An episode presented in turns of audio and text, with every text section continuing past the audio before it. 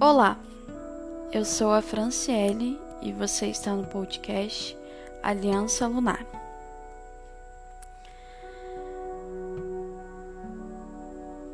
É, eu começo esse podcast já pedindo desculpas para as pessoas que me escutam por demorar bastante a postar essa segunda parte. Este final de ano foi bem corrido, é, foi tudo muito corrido aqui em casa. Já é mais ou menos a quarta vez que eu gravo esse podcast. E sempre a primeira vez que eu gravei eu deixei ele salvo, só que obtém tem muita informação ali dentro desse áudio que eu resolvi não postar porque existe, eu acredito assim, que tem muita informação muito pessoal minha, inclusive alguns rituais, enfim, e eu não quero assumir por enquanto esse compromisso tão grande de ensinar para vocês alguns rituais, porque eu acredito que tem muito iniciante me escutando e alguns iniciantes, né, não têm ainda preparação específica para fazer determinados rituais, então eu decidi deixar parte dos rituais talvez para um futuro. E focar só na parte mesmo do culto e de como eu lido com a energia de Hecate. Uh, eu já peço desculpa desde já se houver algum barulho de fundo. Eu tô gravando esse áudio é 8 horas e 17 minutos. Horário de Brasília, 8 horas da noite. E eu vou tentar ser o mais objetiva possível em relação a esse áudio para ele não se estender muito. Pois bem, vamos lá. É, só ressaltando que todo o meu podcast, todos os episódios do meu podcast, eles são relatos da minha vida pessoal, da minha forma de culto, com, principalmente com Hecate, mas também com outras divindades que eu cultuo. E a forma de culto de cada um é muito individual. É óbvio que em determinada divindade, todas as divindades, na verdade, elas têm elementos que compõem aquela divindade, história e certos estudos a serem feitos, porém a sua conexão é muito individual com ela. Hecate pode me pedir algo e não necessariamente pedir algo a você, e vice-versa, e tá tudo ok também. É... A minha forma de culto com Hecate, na verdade, ela é uma forma muito simples.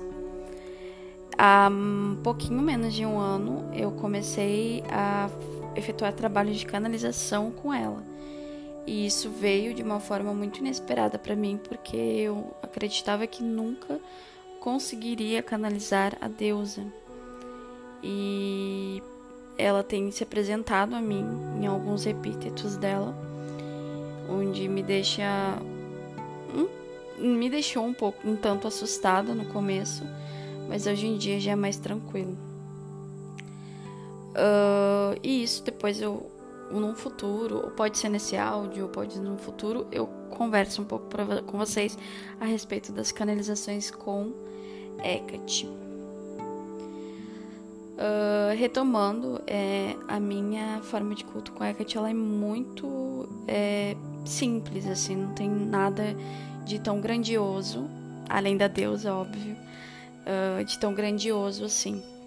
É, eu comemoro alguns Deipons, é, eu moro em Porto Alegre, eu moro no Rio Grande do Sul. E eu tenho. E onde eu moro existe muita natureza, muito, é muito arborizado, tem bastante praça. E é bem tranquilo, assim. Tanto que tem uma das praças que tem um laguinho e tem um. E, e tem uns peixinhos ali e tudo mais. E na esquina praticamente da minha rua, ela tem uma encruzilhada de Hecate. E nessa encruzilhada de Hecate existem três árvores bem grandes. Eu ouso dizer que são coqueiros, mas eu não tenho certeza. Quando eu me mudei para cá, aproximadamente três anos atrás, é, esses, essas três árvores, além, óbvio, da encruzilhada, me chamaram muito atenção. E aí, com o passar do tempo, eu comecei a largar as oferendas de Hecate ali, porque eu me sentia muito conectada, obviamente, uma encruzilhada de Hecate, né?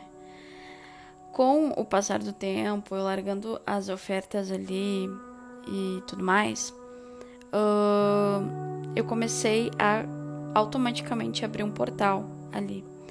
Então, no local, na região onde eu moro, existem dois portais feitos, abertos e energizados por mim.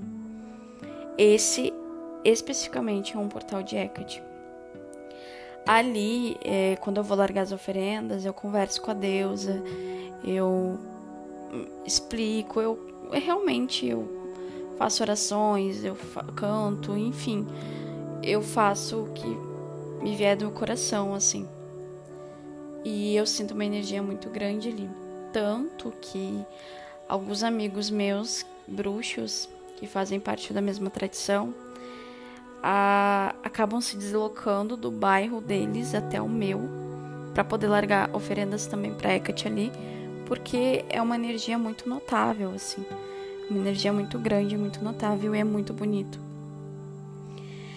As ofertas que eu faço para para deusa são ofertas simples. Eu uh, estipulei um, uma conexão pedida por ela de deixar pegando a oferta, a energia do altar e depois entregar na encruzilhada três dias ou nove dias. Isso vai depender do tipo da oferenda. Se for uma oferenda que decompõe mais tempo, são três dias. Se for uma fruta ou uma erva, eu deixo nove, dependendo da fruta também. Então, geralmente eu oferto maçã, eu oferto uva vermelha, vinho é vinho seco, sempre vinho seco, ela sempre me pediu. No começo o culto dela eu estava dando vinho tinto. E a própria deusa me disse que ela não queria vinho tinto, que ela preferia vinho seco. Então comecei a dar. Chá, eu sempre faço um chá de artemisia bem forte, principalmente em Dempons. E faço para mim e faço para ela. E oferto para ela assim no altar dela com a taça que já é propriamente dela, já é energizada e direcionada diretamente a ela. E, e faço para mim também. E aquele dia eu tiro para uma meditação, para me concentrar mais na espiritualidade, principalmente com ela. Uh, eu sempre deixo uma vela de sete dias no altar acesa. Como Hecate é quem traz as chamas é a luz, né? A fosforos. É, eu sempre procuro deixar a vela acesa com representação as chamas das lamparinas dela, né? Das tochas dela. E também é uma forma de estar sempre iluminado o altar. É, eu deixo num suporte a vela de sete dias para que se por acaso caia alguma coisa não pegue fogo, alguma coisa tá bem protegido. Uh, eu também tenho no altar dela alguns elementos que compõem ela, como caveira, caixão, alguns cristais. Uh, eu tenho um jarrinho que eu coloco sempre flores para ela. Eu confesso que no futuro, e eu espero que próximo, o altar dela aumente e eu consiga colocar bastante uns jarros bem grandes, porque é esse meu desejo e é isso que ela pede no futuro, que eu encha o altar dela de flores. As flores que eu costumo ofertar a Hecate são rosas vermelhas. Uh, quando ela pede, o que é bem raro, rosas brancas, lírio branco e crisântemos brancos. São essas flores que ela geralmente me pede. Uh, confesso que a rosa branca é bem raro ela me pedir. Então, geralmente eu oferto as rosas vermelhas mesmo. No altar dela também compõe um espelho negro, aonde eu faço alguns feitiços, algumas conexões com a divindade. E esse altar ele é totalmente confeccionado é, com a energia da deusa e dentro desse, desse espelho Ele é meio oco por, por dentro, assim. E dentro desse espelho é, tem alguns elementos dentro dele que foram consagrados e dedicados à divindade. E ele é consagrado numa lua cheia e também protegido e selado com alguns selos, enfim. É esse espelho que eu utilizo para muita parte do meu ritual e para algumas outras é, situações mágicas da minha vida. No altar também compõe alguns óleos, principalmente o óleo de Hecate. Se alguém quiser a, o ingrediente deste óleo, eu posso passar. É só me procurar no Instagram, me chamar no direct, que eu passo a receita do óleo sem problema nenhum, ou eu posso fazer um vídeo explicando como é feito o óleo. E, geralmente eu deixo um candelabro com três pernas assim um candelabro triplo, mas isso muito varia também quando ela me pede. Geralmente em rituais eu sempre deixo esse candelabro com três velas, uma branca, uma vermelha e uma preta. Mas no geral, em cultos normais, assim, uh, conversas e manutenção do altar, eu sempre deixo dois candelabros que eu tenho únicos e geralmente com velas pretas. A vela preta ela representa para mim muito Hecate, muito. E não somente pela parte de trabalho com o submundo e tudo que o preto representa, mas ela eu sou muito conectada a essa cor, assim, no geral. Uh, existem outros óleos também dentro, dentro do altar dela, como óleo de descruzamento e óleo de banimento, enfim, tem outros óleos também. É, eu tenho a minha esfera, que é a minha bola de cristal, ela é de selenita, eu sou muito conectada a duas pedras, uh, a dois cristais, que são os cristais que me regem, que é a ametista e a selenita. Então, eu tenho uma esfera que foi também consagrada a Hecate e fica no altar dela. Além de algumas outras representações, o sapo, enfim, a cobra e algumas outras representações. Eu tenho um colar confeccionado por mim com cristal e algumas caveirinhas de porcelana fria e, e algumas chaves, alguns materiais assim que são bem uh, referentes a Hecate, né? O meu a minha forma de culto, como eu tinha dito, ela geralmente é pedir proteção, agradecer a tudo que eu tenho, tudo que a deusa me proporciona e pedir sempre proteção a mim e aqueles que eu amo e a minha família e a, a meus animais, enfim. Deixar a vela acesa sempre, não deixar ela desligar. É, quando ela desliga, eu reponho. É, sempre, no começo, quando eu comecei a, ao culto de Hecate, é, havia a saudação do altar. A, acordava, saudava o altar. Quando eu me esquecia de saudar o altar, eu acabava me saudando de noite antes de dormir. São algumas meditações também que eu faço. Eu faço muita meditação relacionada a Deus. Eu converso, me conecto, a vejo muito nas minhas meditações e nos meus sonhos. Em Day Pons, eu geralmente faço pequenos rituais, às vezes eu faço grandes rituais. Aí eu me junto com o pessoal da tradição e a gente acaba fazendo alguns rituais mais elaborados com ela mais complexos. A minha forma de culto a ela, praticamente todos os feitiços que eu faço, eu utilizo a energia dela exceto em alguns casos que eu também utilizo, eu trabalho também com Afrodite, Hermes, Ganesha, Cernunnos, é, Anubis, então eu acabo também Sekhmet e entre outras divindades que eu trabalho um pouco menos, mas esses são os que eu trabalho mais. Mas ela é o meu principal foco de dedicação e, e trabalhos feitiços, enfim uh, todos os dias que representam ela.